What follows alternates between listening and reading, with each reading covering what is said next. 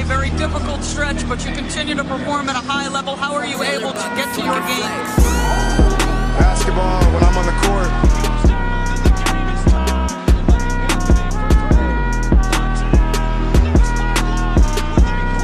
Rebecca, in the future, when you interview me, can you please take off your damn heels? He said, I'll present you, provided you let me wear your heels. We'll save that for later.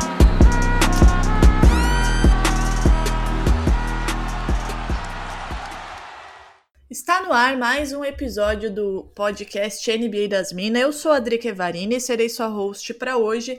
Lembrando que esse podcast está disponível na Aurelo, no Spotify, iTunes, Castbox e demais agregadores. Só nos seguir nessas plataformas que vocês não vão perder nenhuma novidade aqui do NBA das Minas. E vamos aí aos recadinhos paroquiais. Vocês podem nos acompanhar também lá no Twitter, arroba NBA das Minas, no Instagram, arroba NBA das Minas e também lá no TikTok, NBA das Minas, tudo minúsculo. Por lá, em todas as redes, vocês terão aí várias atualizações e conteúdos sobre basquete produzidos pela nossa equipe. Vamos aos cupons de desconto, que eu sei que todo mundo gosta, ainda mais nessa época aí de fim de ano, de Natal, presente amigo secreto para todo mundo, para a família, então aproveitem. Lá na Monza Imports, vocês podem adquirir aí uma jersey para você ou para alguém que vocês já queiram presentear ou aquela jersey para se auto-presentear. Tem cupom de desconto do NBA das Minas, só entrar em contato lá com o pessoal da Monza Imports. Na Odyssey, nossa parceiraça, também tem cupom de desconto NBA das Minas, tudo maiúsculo. Vocês podem comprar aí várias, várias camisetas é, de basquete, a nossa linha exclusiva e também várias outras aí para presentear e se presentear. Vocês podem ser os nossos colaboradores na Aurelo, ou seja, vocês podem nos presentear também. Só acessar Aurelo com dois L's.cc barra NBA das Minas, escolher um dos planos lá com conteúdos exclusivos que são direcionados aí para quem é nosso apoiador. Tem é, podcast exclusivo, séries exclusivas, tem dica de apostas exclusivas, tem é, grupos no Telegram, então é só dar uma olhadinha lá na aurelo.cc barra NBA das Minas, tem vários valores aí que vocês podem contribuir. Aposta, você gosta de apostar, é na KTO, Copa do Mundo tem final, vocês podem apostar também aí no futebol, né? Tem grande finalíssima aí Argentina e França e também é óbvio na nossa temporada aí da NBA que que tá no começo, mas já tá pegando fogo. É só acessar kto.com. No primeiro, faz lá o seu cadastro. No primeiro depósito, você ganha 20% de bônus em cima do valor do primeiro depósito. Só utilizar a NBA das Minas, que é o cupom tudo em maiúsculo. E para fechar, vocês também podem aí comprar várias coisas com desconto lá na Centauro. É só acessar as nossas redes sociais, porque lá tem é, cupom de desconto e várias dicas também para vocês comprarem aí produtinhos de basquete e também de outros esportes, porque a Centauro tem muita coisa legal. E eu estou aqui com ela, minha fiel escudeira. Boa tarde, Agatha. Tudo bem com você? Boa tarde, Drica. Mais um dia, né? Que estamos aqui, mais um tema. A gente tem falado só de coisa boa ultimamente, né? O que é uma, uma mudança de pauta drástica do podcast NBA das Minas, porque a gente gosta de criticar. Mas haja visto, Drica, o final do ano, né? As comemorações, as festas. A gente tá nessa toada é, alto astral, então hoje o papo é só felicidade. A gente tá numa vibe de exaltar, né? Exaltar líderes, exaltar MVPs, exaltar. Vamos aproveitar esse final de ano aí num clima bom, né? Pra exaltar, daí a gente volta com a nossa personalidade real, oficial na próxima temporada, que é de criticar. Mas quando a coisa é boa, a gente também gosta de falar bem. Mas, Agatha, antes de a gente entrar no nosso tema, é, eu lembro que no último podcast, ou no antepenúltimo, já nem me lembro mais, porque a minha memória né, já foi com Deus há muito tempo, principalmente falando do dia 15 de dezembro de um 2022, que foi bastante né, caótico. É, a gente falou sobre Copa do Mundo, né, querida? Eu fui levemente zoada, né? Porque a minha Argentina perdeu na estreia. Eu não vou, eu não vou zoar ninguém, porque não é do meu, do meu feitio, você me conhece há alguns anos. Mas eu queria te perguntar, na verdade, palpite, né? É, agora que tá na final, né? É, como é que você viu aí essa Copa do Mundo? Que a gente teve muitas eu não gosto de chamar de surpresas, né? Porque muita gente não conhece o futebol no mundo inteiro e acha que é zebra, que é surpresa, não é, né? Tem que parar com essa arrogância. Mas a gente teve muitas é, gratas aí atuações, né? Nessa Copa do Mundo. Marrocos é um exemplo disso, né? Chegou à semifinal, aí foi, vai disputar o terceiro lugar com a Croácia. Queria te perguntar o que, que você achou aí dessa Copa do Mundo e se você tivesse que apostar aí na na campeã, na tricampeã, né? Porque são duas, bicampeãs aí disputando o tri no domingo. Em quem você colocaria seu dinheiro lá na KTO? eu acho que a probabilidade hoje ela repousa maior no colo da França, né? Atual campeã mundial, tem o Mbappé, mas é, meu coração, Drica, meu coração que é justo acima de tudo, apesar do dos sentimentos patriotas, né, que eu carrego comigo, é, que é ver o maior do mundo, né, ser campeão mundial, ter uma Copa do Mundo. Fala, então... fala de novo, fala de novo. então, assim, meu coração está com o Lionel Messi. Infelizmente, Lionel Messi é argentino, né? Podia, podia ter nascido um pouquinho mais pro lado, né, Drica? Podia ser brasileiro, mas não é, mas merece. Se tem uma pessoa nesse mundo que merece uma Copa do Mundo, é este homem. Então, é, apesar das probabilidades irem de certa forma contra, né? Não acho que seja é, um confronto em que tenha um grande favorito, de fato é uma coisa assim astronômica, né? Quando você olha, você fala, ó, oh, a França vai ganhar. Não acho que seja isso. Acho que a França vem embalada por já ser a campeã, por ter esses jogadores, né? Por ter perdido muita gente do elenco e conseguido chegar na final, né? Perdeu seis dos onze titulares o e tá que aí. É assustador, como... né? É Exatamente. É como se nada tivesse acontecido, é, chega muito forte com moral. Mas a Argentina também chega e chega com uma pitada a mais, né? Que é todo esse esforço que os jogadores estão fazendo para que o Messi finalmente vença, né? Tá todo mundo Sim. jogando pelo Messi. Primeira jogar... vez, né? Pois é, pois é. Então é, é bem bacana poder ver, poder acompanhar e espero que Messi levante essa taça, viu, Drica? Eu não vou perguntar de você, porque todo mundo já sabe. Você tem que esperar mesmo, porque a chance da sua amiga aqui ir com Deus no domingo é, é gigante, né? Quase fui com Deus no jogo contra a Holanda. É bom, bom salientar. Ainda bem que não ninguém me vê nessas horas, né? Porque eu sou uma pessoa muito supersticiosa. Então, assim, eu comecei. O jogo contra a Arábia Saudita, eu ainda estava trabalhando, não estava de férias, vi na redação, me fudi, né? E me fudi muito, porque muita gente me zoou. Aí, a partir dali, eu assisti todos os jogos na casa da minha mãe com algumas coisinhas que eu faço. Então, assim, eu sempre faço a mesma coisa. Se deu certo, eu sempre faço. Então, domingo estarei na casa da minha mãe, o que é bom, né? Que se eu passar mal, ela já me, me socorre, as chances são grandes. E eu acho que é, é isso que tu falou para mim são alguns pontos. A, a França dispensa comentários, né? É, as duas, na verdade, chegaram como algumas das favoritas. E como você disse, né? A França tá aí sem um monte de gente titulares e não baixou o nível, né? É, assim, é, desde o começo jogando muito e se colocando cada vez mais como é, uma provável, possível e agora confirmada finalista, né? Pelo lado da Argentina, não, né? Acho que aquela primeira, aquela primeira derrota deu uma sacudida, justamente. Foi até importante, na minha, na minha humilde opinião, para dar para fechar mais o grupo. E aí, alguns pontos que eu acho que é interessante dessa Argentina é, é Lionel Scaloni, né? Um baita técnico que não não não se exime de mudanças, né? Foi mudando o time conforme ele via que era necessário. Não tem ninguém além do Messi que é titular absoluto. O Lautaro não foi bem, tirou. Di Maria já tá 100%, não jogou e talvez não jogue de titular contra a França, a depender qual vai ser o desenho tático dele. Então, assim, acho que isso é muito importante, né? Você saber se adaptar numa Copa do Mundo que é tão rápida e com sete finais, né? E é o que você falou, é uma coisa que eu acho que é muito importante. É pela primeira vez, né? O Messi está na sua quinta Copa e provavelmente a última ele disse que é, pelo menos, né? Vamos rezar que não. É, é a primeira vez que a gente tem um 10 jogadores jogando para ele e não ele jogando para 10 jogadores, né? Ele sempre carregou esse time nas costas, não que não esteja carregando agora, né? É, a gente tá falando do melhor jogador do mundo completamente insano, um ET dentro de campo.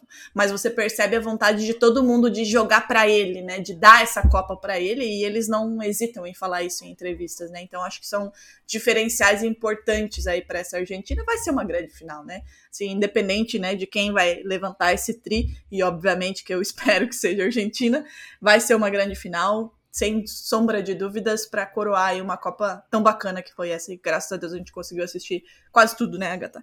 Mas vamos ao tema de hoje, porque se a gente tá falando de coisa boa, a gente vai falar de coisa boa também, né? Se na... Por enquanto, pelo menos. Na semana passada a gente falou, né, sobre o líder do leste, sobre o impressionante início de temporada aí do Boston Celtics, que além de ainda estar na liderança do leste, é o melhor time da NBA até aqui, com vários recordes. Se você não ouviu, volte aí uma casinha e ouça o episódio da semana passada. Hoje é o dia de exaltar o líder do Oeste, né, Agatha? Antes da temporada começar, se a gente pensasse nessa altura aqui do campeonato, ninguém ia imaginar que a gente estaria falando desse time. A gente imaginava que a gente estaria falando talvez de um Warriors, de um Clippers, Nuggets, Suns, né? É, mas quem comanda as coisas lá do lado oeste até agora é o New Orleans Pelicans, com uma campanha de 18 vitórias e 9 derrotas. O time que está sendo comandado aí pelo Zion Williamson, saudável, né? O que é importante a gente salientar, porque era aí o nosso maior desejo para ele, né? Então o Pelicans lidera aí um Oeste que tem como vice-líder, inclusive, é, um Grizzlies comandado pelo Jamoran. Então as duas primeiras escolhas do draft de 2019 estão deixando aí muitas estrelas para trás e levando os times ao topo.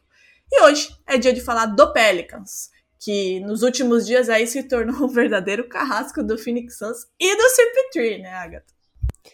Pois é, né? O CP3 que depois do, da postagem do Kanye West tem vivido a maldição na pele, né? A gente fala dessa maldição há muito tempo e é, é incrível como ela sempre se concretiza, né? Até, é até com ele, né? Que né, de fato não, nem se relacionou, só teve o nome envolvido. É lenda, né? Vai saber, mas é, enfim. É. Nos últimos 30 dias, desde 15 de novembro, foram 14 jogos para o Pelicans sem contar o da noite, né, deste 15 de dezembro. E a campanha nesse período foi de 11 vitórias e apenas 3 derrotas, com uma sequência de 7 vitórias seguidas, né, até a derrota contra o Utah Jazz. O Pelicans e há muitos cachorros atrás de mim gritando sim, mas eu não posso fazer nada porque estou de volta no Brasil, inclusive. Graças Mas enfim, o Pelicans é, a, é o quinto da liga, né, em pontos por jogo, com 117 e o sétimo em rebotes e assistências por jogo, com 45 e 27, respectivamente. Além disso, a franquia de New Orleans cede, em média, 111 pontos por jogo ao adversário e tem o 12 pace da NBA. É ainda o quinto em offensive rating e o terceiro em defensive rating e net rating, né? Pelican é o quinto em aproveitamento de field goal com 48%, atrás do, net, do Nuggets, Nets, Celtics e Kings. E na linha dos três ocupa a 13 terceira colocação com 36%. Já no lance livre é o 18º com 78,6%. Além disso, tem uma média de 9 steals por jogo e o time é o segundo que mais rouba a bola do adversário, atrás apenas do Toronto Raptors. E com um time jovem né, e consistente, o Pelicans tem aí o Zion Williamson, como a gente disse, saudável e em grande momento. Né? É o que a gente sempre esperou, né? Desde lá do draft dele de 2019, já que a gente tinha todo aquele hype, mas infelizmente ele não conseguia se manter saudável, né? É ele que lidera a pontuação do time, né? Carrega essa pontuação com 25 de média e em pouco mais de 32 minutos por jogo de média. A minutagem, aliás, mostra que a saúde dele está em dia, né? Não tem sido aí um problema, ainda bem.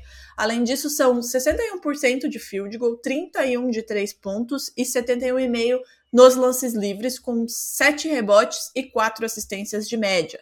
Atrás dele vem o Brandon Ingram, que vem numa sequência aí de 20,8 pontos de média, com 47% de field goal, 47 mais ou menos de 3 pontos, 46,7 e 87% da linha dos lances livres, além de 5 rebotes e 4,7 assistências por jogo. E para fechar o top 3 aí, né, o, Big 3 do Pelicans, CJ McCollum tem 17,3 pontos de média, com 40% de field goal, 32% da linha dos 3 pontos, 79% de lances livres, 4 5 rebotes e 5,7 assistências. Além aí do Big Tree, do Pelicans, né, com Zion, Brandon Ingram e CJ McCollum, outros três jogadores têm mais de 10 pontos de média. São eles. É, o Herbert Jones com 10,3, o Trey Murphy, terceiro, com 12,4 e o Jonas Valanciunas com 13,2. E por falar em jogadores, o Zion vem fazendo coisas, né? Na história, ele é apenas o segundo jogador a ter 25% de 25 pontos de média e mais de 60% de field goal, né? Além disso, aliás, ele já tinha feito esses, esses números em 2021. Está fazendo agora e antes dele, apenas o McHale em 1987 tinha conseguido essa média com esse aproveitamento. Na sequência de sete vitórias, o Zion teve, em todos os jogos, mais de 23 pontos e 6 rebotes, e em quatro jogos anotou mais 30. Não à toa, entrou no top 10 da corrida pelo prêmio de MVP. E Agatha, a gente tá falando aí, né? Trouxe alguns números, né? Desse Pelicans e desse Big Tree do, do, do time de New Orleans, né? É, venceu os dois jogos contra o Suns, né? Rolou lá um entreveiro, inclusive, né? Nos jogos. Parece que o CP3 não gosta muito do Pelicans, né? Ele que foi atormentado já pelo Alvarado em outras oportunidades. Não gostaram, né? Da enterrada do Zion no final do jogo. O fato é que o Pelicans assumiu a liderança do Oeste em uma oportunidade que sequer tinha entrado em quadra, né? Que foi quando o Celtics venceu é, o Suns, e aí o Suns acabou ficando ali com o mesmo número de derrotas. E quando teve esse confronto direto contra o Suns, venceu os dois jogos, né? Então isso prova essa consistência aí desse Pelicans, né? E a gente já falava na temporada passada, Agatha, a mesma coisa que a gente falou do Grizzlies, falou do Cavs, né? Que são times jovens que já tinham né, uma boa estrutura, vinham fazendo bons jogos, é, consistentes, né, com um equilíbrio, e quando a gente fala de equilíbrio, assim, os jogadores tendo realmente uma temporada mais consistente, sem tantos altos e baixos, o que é importante quando a gente está falando de uma temporada aí, é, de 80 jogos, né? E aí o Zion vem é sempre, era sempre aquela dúvida, né? Porque na off-season ele se cuida muito, né? Treina bastante, mas era sempre aquela dúvida: vai voltar, mas vai se manter saudável, vai estar tá em forma? E ele vem e está fazendo essa temporada, né? É, para você, olhando esses números, olhando essas atuações que a gente já tinha no Pelicans na temporada passada e agora com esse plus aí desse, desse momento do Zion, né? O CJ McCollum que encaixou de vez, né? Depois daquela troca, já, já tava no Pelicans ano passado, mas agora vai começar aí, né? Com, com esse Big Tree. É, o que, quais são as principais potências para você desse Pelicans para ter chegado no topo de um Oeste que, como a gente falou aqui, né? Lá no começo da temporada, uh, se imaginava que esse topo estaria ali entre o Warriors, que é o atual campeão, Nuggets, que tá sempre ali em cima, próprio Clippers, né, que tem aí o, Paul George e o Kawhi, o, Ma, o Mavs que tem o Luca Doncic, enfim, não se imaginava que seria o Pelicans, né? Mas o que, que você tem enxergado nessa temporada do Pelicans, nesses últimos jogos principalmente, já que a gente teve aí uma sequência de sete vitórias, né, que, que elevaram o Pelicans lá para cima, é, que trouxe o Pelicans para essa liderança e tem o mantido aí nos últimos dias no topo. É, Drica, eu acho que essa mudança de mentalidade, né? O Pelicans esperou muito tempo pra.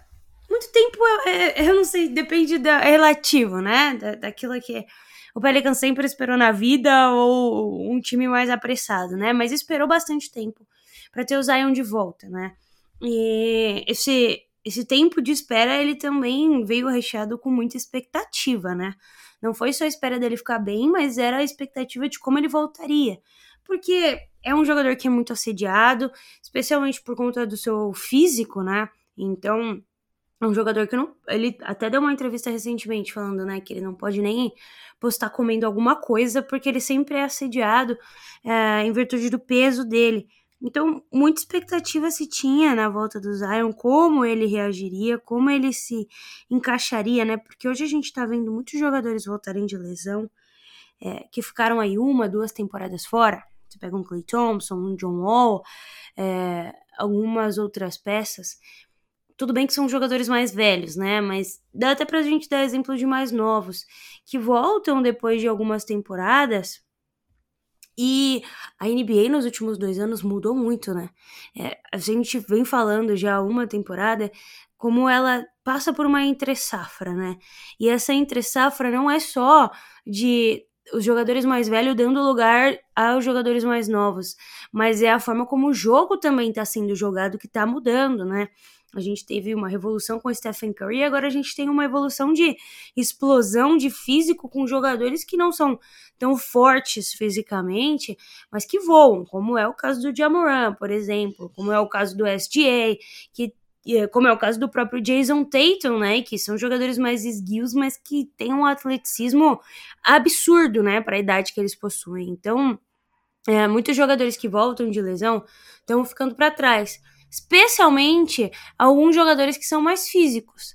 E é muito bom ver e, e ter essa certeza, né, de que o Pelicans e o Zion voltaram e voltaram bem. O Zion voltou sendo o jogador físico que a gente sabia que ele iria ser, porque esse é o jogo dele, não tem como mudar essa característica de Zion Williamson, mas jogando muito bem, sendo aquele cara que quando estava saudável na sua primeira depois da sua primeira temporada conseguiu entregar uh, muita coisa. Hoje tem média de 25 pontos e durante esse período o, o time inteiro conseguiu trazer também para si algumas outras peças, né?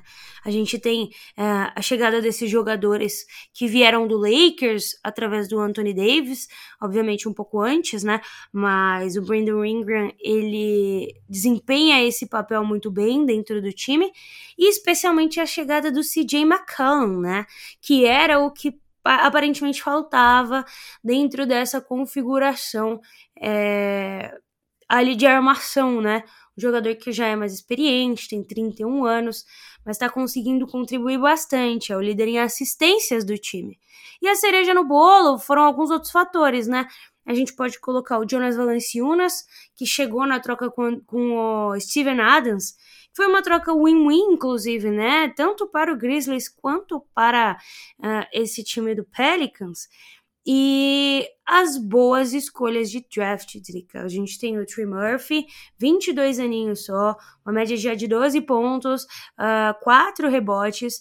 O Herbert Jones, que é, já com 24 anos, o melhor defensor dessa equipe, né? Tava, do, tava Uh, lesionado, mas voltou aí nos últimos jogos. E o José Alvarado, né, que fez inclusive o seu career high aí nos últimos dias, vindo do banco, foram 40 pontos, se não me engano. É... José Alvarado maravilhoso, né, que fez um, um play-in ano passado muito legal e continua contribuindo para esse time é, de muitas formas, mas especialmente sendo aquele coração do time, né? Então uma montagem muito interessante de um time que por muitas vezes é desacreditado, mas já já eu entro nessa questão.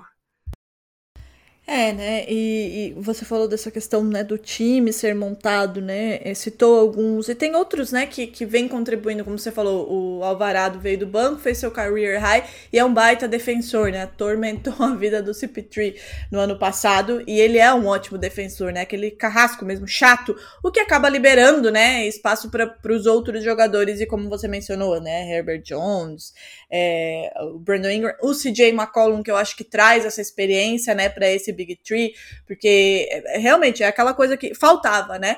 Ele saiu aí da, da asa do Damian Lillard para é, ser o cara, não ser o cara do time, ele tem essa consciência, mas para ser o cara que vai trazer experiência, né, para cadenciar esse jogo, para acalmar, para dar a experiência, porque a gente tá falando de um time muito jovem, né? Tem aí é, é, nesse time também, né, o, o amor, vamos lembrar aí da nossa fundadora, né, a Sabrina, o Larry Nance Jr. Então, assim, tem algumas peças que podem contribuir muito. E, de novo, né, a gente tá falando de, um, de uma temporada de 80 jogos. Então, é importante ter essa essa base, né, essa sustentação. É que a gente também vem falando aqui há muito tempo, já falou do Lakers, já falou do Nets. Não adianta você ter só duas peças que se destacam e não ter aí um elenco capaz de suportar uma temporada inteira e playoffs principalmente, né? O que a gente sempre vem falando aqui, o quanto é a NBA está cada vez mais coletiva, né? Com times mais consistentes sempre se mantendo no topo. E eu acho que, como você falou, é foi uma espera para que o Zion, né, chegasse e se mantivesse saudável, porque ele é o cara desse time. Mas também, enquanto isso não acontecia, o time foi se montando e se moldando para poder dar esse suporte, essa sustentação, para que ele, né, deu o show dele e carregue aí esse time em, em pontuação e até onde é, for possível levar essa equipe. E Agatha, é, a gente tá falando aí, né, de um time muito consistente, a gente tem aí com a mesma campanha, inclusive, né? Um Memphis Grizzlies que também tem essa característica de um time muito jovem, com jogadores que se destacam, mas que é tem essa unidade, né? É, enquanto a gente tá vendo alguns dos times que talvez, né, na teoria estivessem lá em cima não terem isso. Tendo em vista isso, né, é, a, a, situação do Pelicans e também dos adversários nesse oeste e como está se desenhando essa temporada, lembrando que é o que a gente sempre diz aqui, né, tem aqueles pontinhos de virada na temporada, né? Agora a rodada de Natal, depois o All-Star e a trade deadline, que as coisas vão se definindo. Mas pelo que a gente tenha hoje, Agatha, né? Pelo que a gente está vendo hoje, o que se desenha hoje desse Pelicans, que, como você bem mencionou aí, né? Poderia ser desacreditado, mas está se provando, né, jogo após jogo, e dos adversários, até onde você enxerga que é possível esse Pelicans ir na temporada? É, playoffs direto, é, primeira, segunda rodada de playoffs. Como você enxerga o futuro de médio prazo é, desse Pelicans? O Pelicans atual se comporta como um time mandante de quadra, né, Drica? Só que, inclusive. Falando, tava... em, manda... Falando em mandante Diga. de quadra, só um adendo, né? É, dentro de casa, o Pelicans é muito forte, né? É, a gente é, disse aqui né, as, as estatísticas, mas é, dentro de casa o, o, o, Pelicans aí vence a maioria dos seus jogos, né? É, são. É, é são 12 se... vitórias e 3 derrotas apenas. É, é, é uma fortaleza, me fugiu a palavra, dentro de casa. Então, assim, é, se comporta como um time mandante e que faz da sua casa, né, a sua força. Mas pode continuar. Mas é isso, eu acho que hoje o, o, Pelicans perdeu a última partida, né? Mas continua se comportando como um time que quer ter mando de quadra. É, um time que tem time para isso, inclusive. Um time que tem time. Um time que tem elenco para fazer esse tipo de, de playoff, inclusive. E a gente tá vendo um Oeste muito maluco, né, Drica? É, se, se, você me falasse hoje que uh, a zona de play-in você pega ali do nono ao décimo segundo, né? Os times seriam Mavericks, Warriors, Timberwolves e Lakers. Eu, eu riria da sua cara, talvez eu entenderia o Lakers, né? Mas até esse time tem melhorado, mas é, você tem mandando quadra, por enquanto, o Trailblazers sem o Lillard, por exemplo, né? Você tem um Kings ainda na sétima posição, o Clippers que tá subindo aos poucos, mas que não tem contado tanto ainda com o com o Kawhi, né? né? É, Kawhi grande incógnita. Exatamente, Clippers que que vem aos trancos e barrancos, mas quando o Kawhi chega aparece de fato o time que veio para ser campeão, né? Então não dá para para excluir. Você tem um Suns que tava lá no topo e perdeu cinco partidas seguidas, né? Muita coisa maluca tá acontecendo nessa Conferência Oeste. É difícil cravar qualquer coisa, mas esses times. Só tem dois times na Conferência Oeste que estão abaixo de, de 10 derrotas, né? Ainda não perderam, mas é, em números. Uh, dígitos duplos, eu diria, que são o Pelicans e o Grizzlies, que tem aí nove derrotas cada um e 18 vitórias. Então, de fato, estão, de certa forma, isolados ali no topo, né? Para sair da classificação de play-in. O último colocado na classificação do play-in é o Warriors hoje, com 15 derrotas, né? Então são times que estão com uma certa folga aí, né? Uh, se a gente compara com o final da tabela. E essa, esse final de tabela aí vai ser uma loucura, né, Drica? Vai ser um Quem pega pra capar monstruoso, assim, a gente tá acostumado às vezes a ver final de temporada chato, né? Times já classificados, os principais times, mas hoje a gente tem, por exemplo, o defensor do título, que é o Warriors, o Mavericks, que chegou até. É, que bateu muito, inclusive, no Suns, né? Nós temos o Chamberwolves que fez a troca da vida, deu até a mãe para trazer o Rudy Gobert e o Lakers que não pode ficar de fora novamente, né? Pode, precisa. Não pode como deve.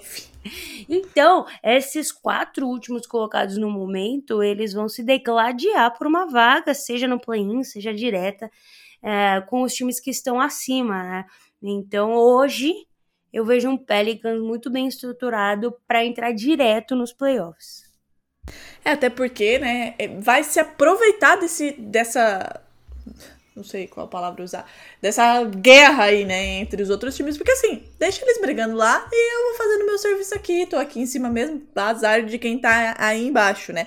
E você falou do Warriors, né, que é o décimo colocado hoje, né, o último aí é, classificado para o play-in, acabou de sair aí o, o, o acabou de twittar que é, Stephen Curry perderá algumas semanas por conta de lesão. Então a gente pode ter, inclusive, uma mudança aí, né, nesse, nesse cenário aí de quem vai estar tá brigando e se matando aí por, a, por essas vagas de play. Lembrando que, né, claro, a gente tá falando de dezembro, tem muita coisa para acontecer ainda, podem acontecer inclusive mudanças de elenco, né? Trade deadline tá longe, a gente sabe que de um ano para o outro as coisas mudam bastante, né? Eu sei bem disso, diga-se de passagem. Então, assim, é, é um oeste bem incerto, de fato, né? O leste já tá se encaminhando mais aí, que a gente já tem mais uma noção de quem vai ficar para cima, quem vai ficar para baixo, mas no oeste aí além de ser uma, uma situação que não esperávamos, ainda tem aí muita coisa para acontecer e pode mudar esse cenário. Só espero que não mude o cenário do Los Angeles Lakers. Agatha, falando de Zion Williamson, né? Ele entrou aí no top 10, né, da corrida pelo MVP, da, da lista da corrida pelo MVP na última semana. A gente vai ter aí uma atualização é, amanhã, mas ele tá ali, provavelmente vai se manter, né, nessa lista, deve subir, inclusive, nela, dadas as atuações aí dos últimos, da última semana, os últimos jogos dele. É, e, e, muito se questionava, não, não se questionava, né, mas se esperava é, que ele voltasse, que ele viesse saudável para que a gente pudesse ter a confirmação de tudo aquilo que a gente esperava dele, né, Agatha? Porque a gente não teve ele com uma temporada inteira saudável ainda, né? Quando ele estava em quadra, ele mostrou do que ele é capaz, mas a gente não tinha aquela sequência. E principalmente, né, não tinha como ele mostrar até onde ele poderia liderar e até onde ele poderia levar esse New Orleans Pelicans, né? É, como você enxerga o Zion hoje, mais maduro para liderar esse time de fato a um, um, topo do Oeste, a uma segunda rodada talvez de playoffs? Como é que você enxerga isso? E levando em consideração também essa, essa configuração aí que está se desenhando nesse Oeste, você acha que esse Pelicans, além de é, garantir o mando de quadra, tem condições de chegar a uma segunda final, quem sabe, de conferência nessa temporada já? Ou você acha que é uma coisa que está sendo construída, que está sendo amadurecida para, quem sabe, uma próxima temporada? Então, Drica, é, é muito difícil de novo prever agora, mas o Pelicans é um, uma franquia muito particular, né? A gente já viu muitas coisas acontecerem é, com relação a esse Pelicans. Essa, essa franquia chegou a New Orleans também não faz muito tempo, né? E ela, a dona do Pelicans, que é a Gail Benson, ela também é proprietária do New Orleans Saints, que é o time da NFL, que é um time, inclusive, muito badalado na NFL, né? Eu diria que bem mais badalado do que é o Pelicans na NBA. É, a franquia era do marido dela, enfim, ela, ela também, assim como a galera lá de Portland, é, prometeu que depois que, que a franquia que ela morrer, a franquia deve continuar na cidade, vai doar um monte de dinheiro para caridade e tudo mais. Mas o fato é que Pelican sempre foi a segunda opção é, de toda a gestão, né? Da, da família e dela e do ex-marido. Porque, uh, obviamente, a NFL é maior, né? A NFL é, é mais importante. O Pelicans é quase três vezes mais valioso do que é Perdão, o Saints é quase três vezes mais valioso do que o Pelicans. E acho que eu já até falei nesse podcast uma vez. É, o Pelicans tinha alguns problemas porque a comissão de técnica e os preparadores físicos são, de certa forma, divididos é, para os dois times. São os mesmos preparadores. Então, você tem preparadores que estão acostumados a preparar jogadores para jogar futebol americano, né? São exercícios totalmente diferentes, né? É, trabalhando com jogadores de basquete. Então, muitos jogadores não tinham a vontade de permanecer em New Orleans. O próprio Anthony Davis, que saía uh, de Marcus Cousins, não eram muito felizes lá, porque além de toda essa problemática é, de, de dividir profissionais ali, né, de ser uma coisa, de certa forma, um pouco amador, amadora se comparado ao que o Saints faz como trabalho de preparação, é, também não é uma cidade que é muito apaixonada por basquete. É uma cidade que respira bastante futebol americano, mas não tinha é, clicado ainda, né? Eu diria, para o basquete. Eu acho que com o Pelicans agora em primeiro lugar, com a chegada do Zion Williamson principalmente, a cidade começou a olhar de uma forma diferente para esse time. Mas até duas temporadas atrás, né, Drica, muito se falava que o Zion, que o Zion queria mudar de time, né? Que ele estava insatisfeito, que ele queria ir para Nova York, que é onde sempre foi o sonho dele, que ele não queria ficar no Pelicans e acabou que ele assinou a extensão contratual dele e ficou. Eu acho que a chave da franquia virou a partir desse momento. Beleza, a gente conseguiu manter o Zion, agora a gente tem Brandon Ingram, acabamos de trazer esse Jay McCallum, a partir daqui a gente consegue fazer um time e fazer uma gestão também, né, é, melhor com relação a isso. O Willie Green tem, tem sido muito bom como técnico nesse período inicial da, da temporada, né? Ele foi, já foi assistente do Golden State Warriors e esteve também em 2020 e 2021 como assistente do Phoenix Suns. Ele Conhece bem, como... né? Conhece pois é, exatamente. Então ele está acostumado com franquias que desenvolvem bem seus jogadores, franquias que respeitam também essa questão. Tudo bem que o Phoenix Suns teve um problema com o DeAndre Ayton aí na, na última temporada, mas ele já estava no Pelicans, né? É, é um técnico jovem também e que me, tem melhorado muito a, a sua forma de, de treinar. Então, assim, todos esses fatores é, você vê o antes e o depois, né? Eles ajudam e facilitam para que os jogadores continuem é, no time, queiram continuar, né? E também queiram continuar motivados. Porque não adianta nada deixar o cara lá e e o cara fa fica fazendo o corpo mole e tudo mais. Então eu acho que hoje o Zion se encontra motivado, acredita no time que ele tem, acredita na, na franquia, no lugar em que ele está jogando e acredita nos seus, nos seus uh, superiores, né? No técnico, no general manager e no dono do time. E isso faz, obviamente, com que ele esteja mais disposto a jogar e se continuar assim, ele vai começar a brigar por esse MVP com o Jason Tatum com certeza. Na semana passada você perguntou, né? A gente tava falando, ai, quem é a melhor dupla da NBA? E eu falei que só uma conseguiria bater Tatum e Brown aí nos próximos anos. É, não nos próximos anos, mas nesse presente momento, olhando para a temporada. E com certeza essa dupla é Brandon Ingram e Zion Williamson. Não vai bater, gostaria de dizer, tá? A gente já tem aí alguns bons números. A gente pode abordar isso num outro momento, em outro podcast, porque não é o Celtics e o Jason Jason Tatum e Jalen Brown aí o, o, tema, né? Mas números comprovam que são a melhor dupla da história da NBA. Dito isto, é, você citou, né, o, o Brandon Ingram. A gente tá falando do Zion, né? Eu concordo com tudo que você falou, né? É, dessa potência do que o Pelicans pode ser, inclusive, pro Zion, né? Ele que tá aí. Poderia, inclusive, né, ter falado, porra, vou, vou embora. Trocaram aí gente que eu não queria que trocassem na última off-season e não acho que vai ser aqui que eu vou ganhar alguma coisa, mas não, ele, né, é, demonstra, inclusive, que, que, quer continuar lá, quer liderar de fato esse Pelicans. Mas eu, eu, acho que o Brandon Ingram também é um fator aí muito fundamental desse Pelicans, né, inclusive na ausência do Zion, né, enquanto o Zion esteve aí é, é, lesionado. A gente falou da importância do CJ McCollum, né, para a armação, para a cadência desse time, desse jogo, para dar experiência para esses jogadores, né, principalmente aí para os dois, para formar esse esse trio, né, do Pelicans, e, e, a gente vê um Ingram, né, que, de novo, né, não, pode parecer que é implicância minha, e é um pouco também, mas é, o, o Lakers praticamente, né, despachou o Ingram, como faz com todos os seus jovens jogadores, né, e ele desabrochou é, no Pelicans, né? É um jogador muito versátil, muito habilidoso, muito bom, né? De um, como você disse, esguio.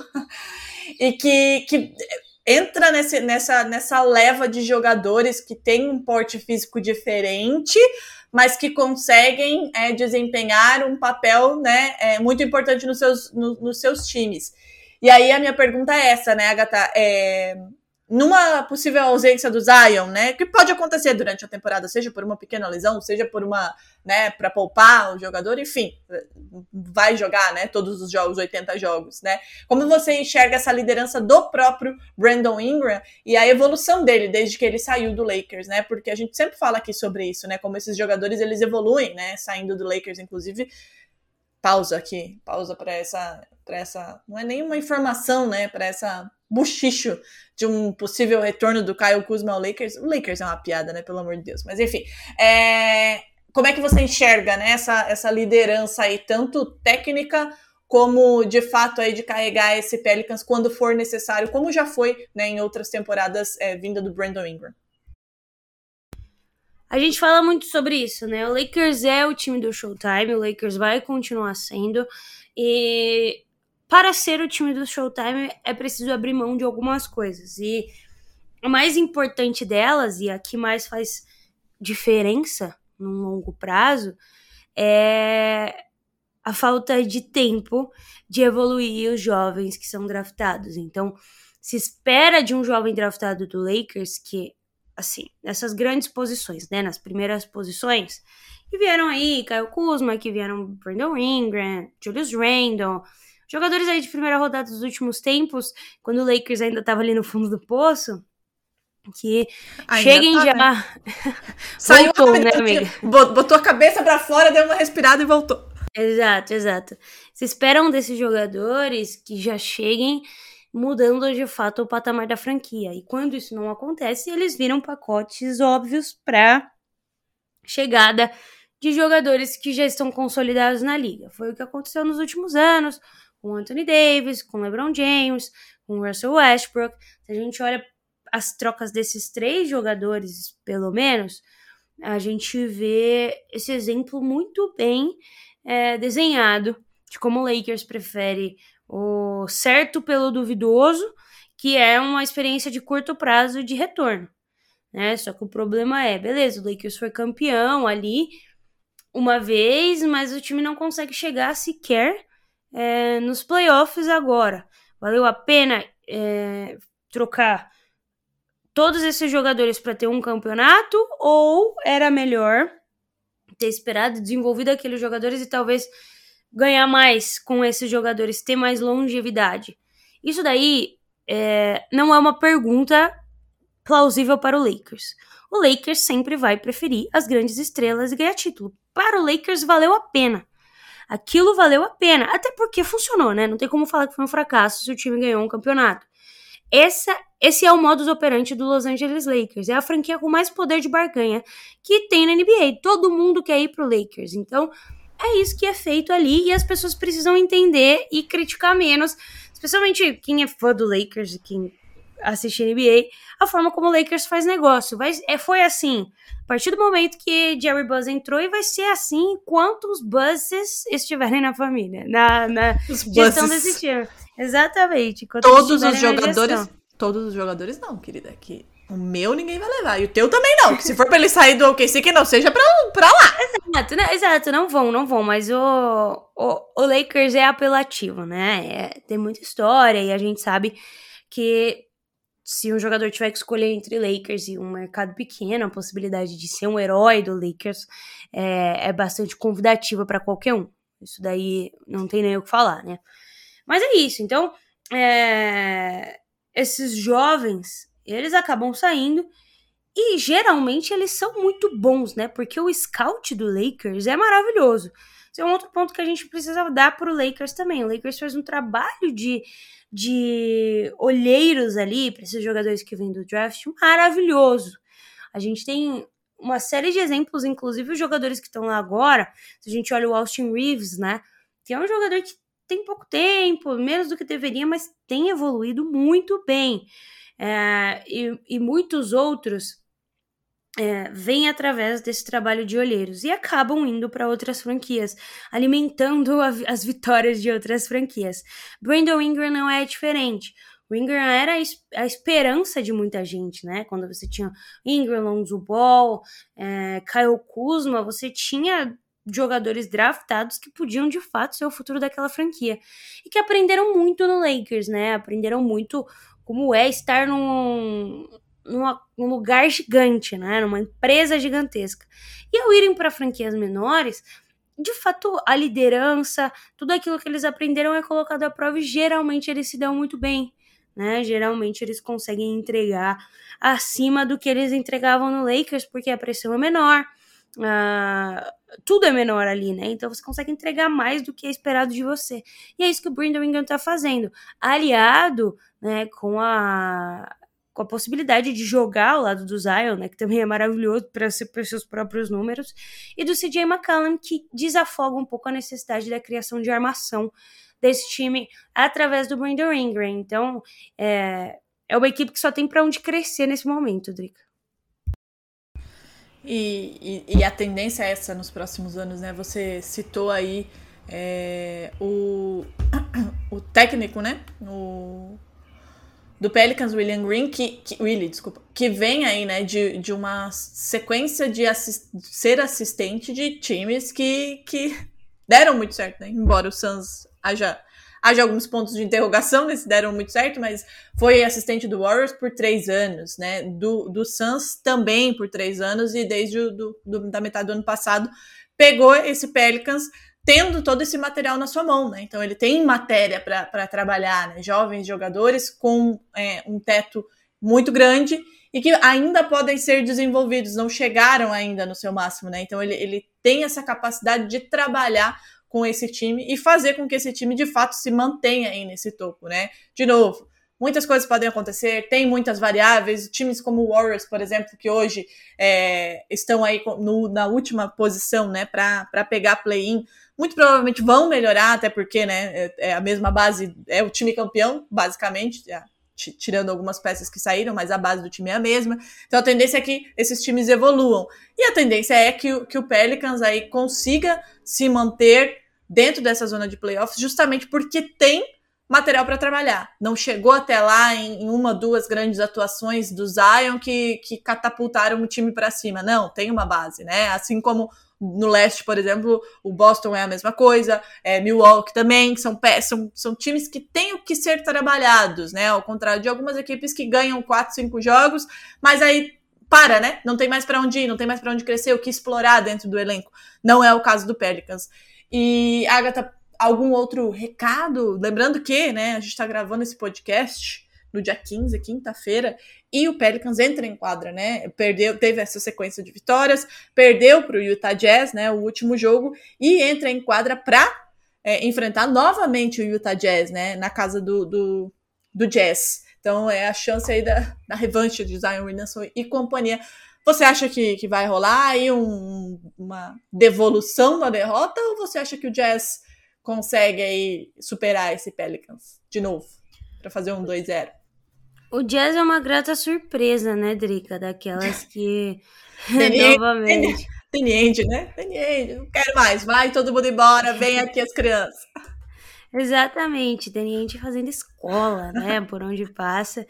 E tem muitos jogadores interessantes, né? Colin Sexton chegou agora, Larry Marketing, o próprio Tyler Horton Tucker, que é um jogador draftado pelo Los Angeles Lakers, né?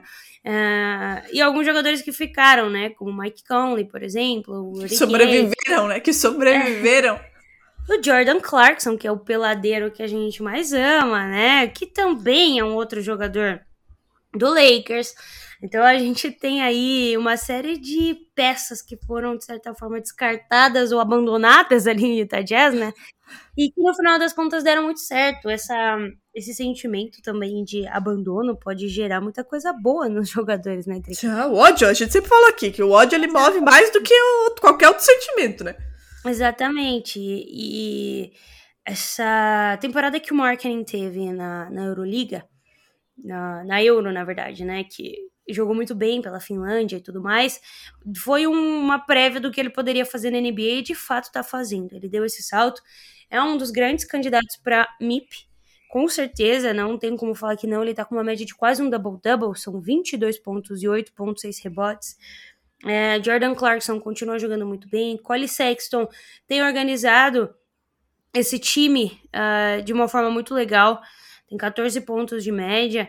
E, e tem umas outras peças legais, né? Malik Beasley, o Kelly Olynyk, apesar de não ser maravilhoso, onde ele vai ele consegue contribuir, né?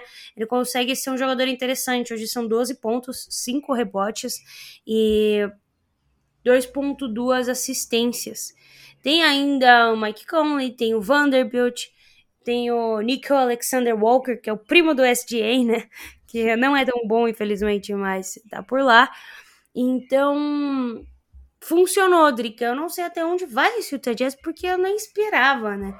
É um time que ninguém nem parou para pensar antes da temporada começar e, e, continua bem. Caiu um pouco de posição, né? O Utah Jazz foi o líder da NBA por muito tempo é, nesse período inicial, mas agora as coisas estão começando a se nivelar e o Utah Jazz está ali ainda em oitavo lugar, né, ainda dentro da zona de classificação, ainda na frente do Mavericks, do Warriors, do Timberwolves, do Lakers, mas é, um pouco mais é, alocado de acordo com a sua força. Inclusive, Drica, se hoje fosse fossem os playoffs e não houvesse o play-in, o Jazz é, pegaria, pegaria o, o Pelicans. Se seria bom ou ruim, eu já não sei. Mas eu acredito que o Pelicans vem para uma revanche, sim. Porque é um time mais estruturado, é um time que pode vencer, mas também não me surpreenderia uh, se Jazz pegasse essa segunda vitória.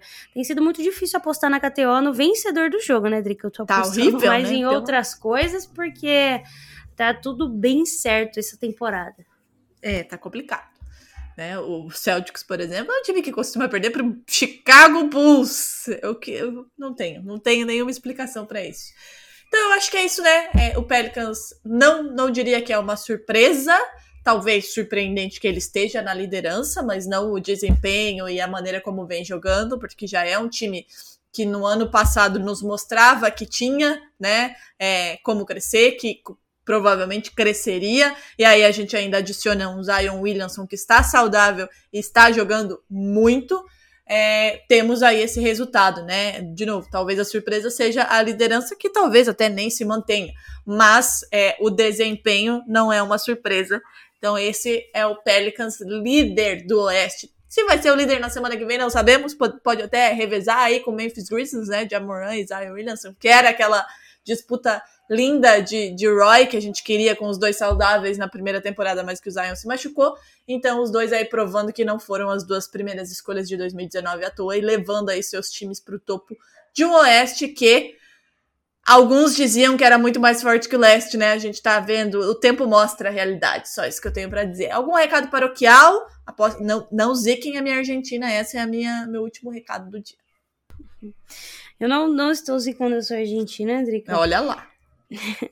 É, queria convidar as pessoas para assistir o NBB na Twitch, né? Tô Ah, fazendo é jogos aí semanais com o Ninja, às vezes o Apoca aparece por lá também. Então fiquem de olho lá no meu Twitter, no Qual o Instagram. jogo da próxima semana já tem, Agatha? Hoje tem jogo, eu não vou participar, infelizmente, porque eu tenho alguns compromissos, mas hoje tem jogo na Twitch. Às 19 21 eu vou postar esse episódio agora, então já vai sair. Quem ouvir rápido vai conseguir ouvir. Dá pra correr Mas- pra lá. Semana que vem com certeza vai ter mais. Eu sempre tô postando lá, então é só ficar de olho. E é isso, Drica. Fiquem atentos para valorizar também o nosso basquete nacional, né, Agatha? Então é isso. Semana que vem a gente volta aí com algum tema. Vamos ver o que os times e os jogadores nos apresentam nessa próxima semana.